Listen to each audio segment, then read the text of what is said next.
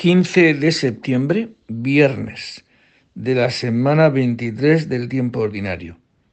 Hoy celebramos la bienaventurada Virgen María de los Dolores.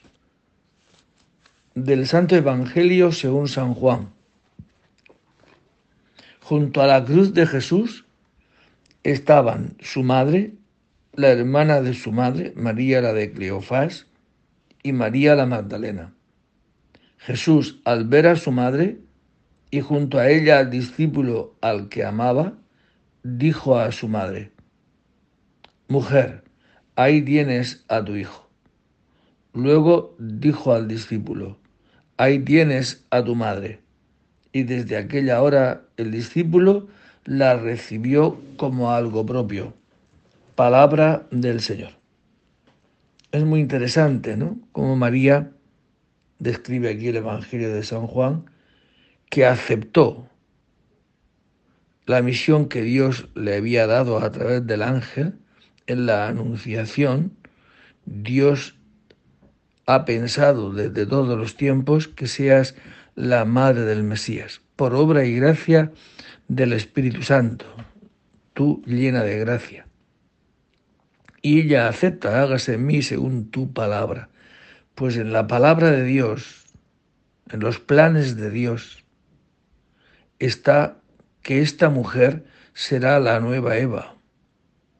Y así como por la primera Eva vino el pecado y con el pecado la muerte, y hay una promesa que de la descendencia de una mujer nacerá uno que te aplastará la cabeza, pues esta es la mujer que junto a la cruz de su hijo, a los pies de la cruz de su hijo, cuando su hijo va a culminar esta promesa, este, este evangelio, nacerá uno que te aplastará la cabeza, pues este es Cristo dando su vida en la cruz, está aplastando la cabeza a la serpiente.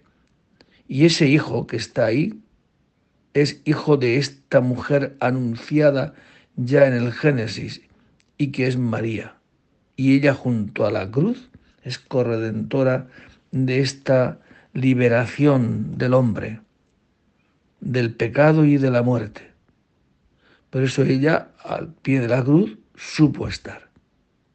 Stabat mater dolorosa, justa en lacrimosa, dum pendebat filium. Ahí estaba la Virgen María. Supo estar cumpliendo la misión que ya se le había anunciado,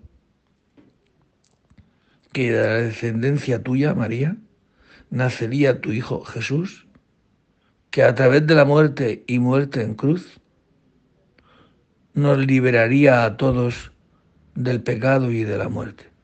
Por eso eres nuestra madre. Por eso Cristo, tu Hijo, nos la ha dado como madre, dirigiéndose a Juan ahí tienes a tu madre. Esta es nuestra madre, la que nos engendra para ser hermanos de Cristo, hijos de Dios, hermanos los unos de los otros, hijos de la Virgen María.